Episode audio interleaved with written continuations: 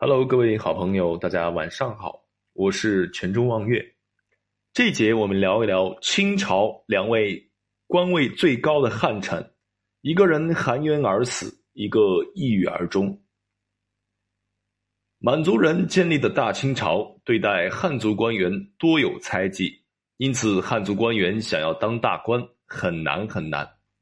其中有两位汉官，当属清朝汉官中的佼佼者。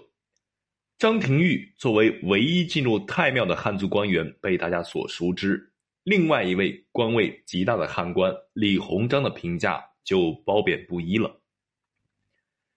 张廷玉，康熙年间的进士。因为父亲张英就是大学士，在父亲的言传身教之下，做事谨慎，举止沉稳。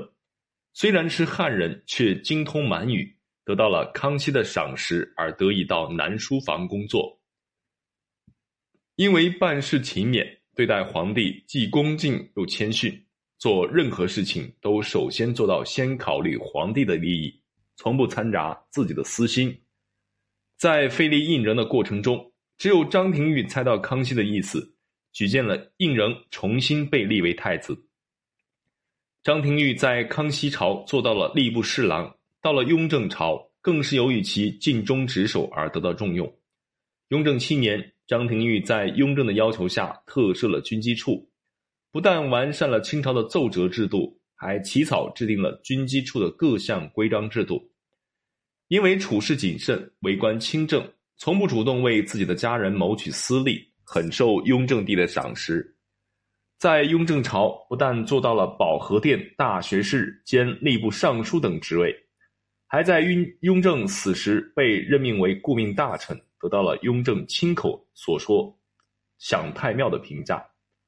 到了乾隆期，更是被乾隆封为三等伯爵，深受乾隆皇帝的信任。每次乾隆南巡，都会让张廷玉留守京城，协助大臣处理政务。可是善始未必善终。晚年的张廷玉因为被乾隆怀疑涉足当政，七十七岁的张廷玉被撤销了伯爵的封号，甚至不被允许死后进入太庙。一直到张廷玉八十三岁死在老家，乾隆才改变了主意，准许张廷玉的牌位进入太庙，享受供奉。再说李鸿章，晚清重臣，长期担任直隶总督兼北洋大臣、文华殿大学士等职务，作为代表签订了一系列的卖国条约，因此被称为卖国贼。可是李鸿章又确实是洋务派革新人士，他接受西方的先进思想，开办学堂，开创洋务运动，建立了淮军和北洋水师。只是不管如何的改变，都没有动摇到封建统治的政治构成，一切都是为了皇室服务。因此，当太平军和捻军在中原大地引起动荡，威胁到清政府的统治，太平军就被李鸿章打败了。而当面对外国侵略者时，为了维护清政府的统治，李鸿章往往选择以和为贵。虽然李鸿章代表清政府签订了一系列的卖国条约。可他始终还是有羞耻之心的，不然不会在签订辛丑合约后不久就一病不起，就此去世。因此，李鸿章还是一个绞尽脑汁维护清政府统治的忠臣。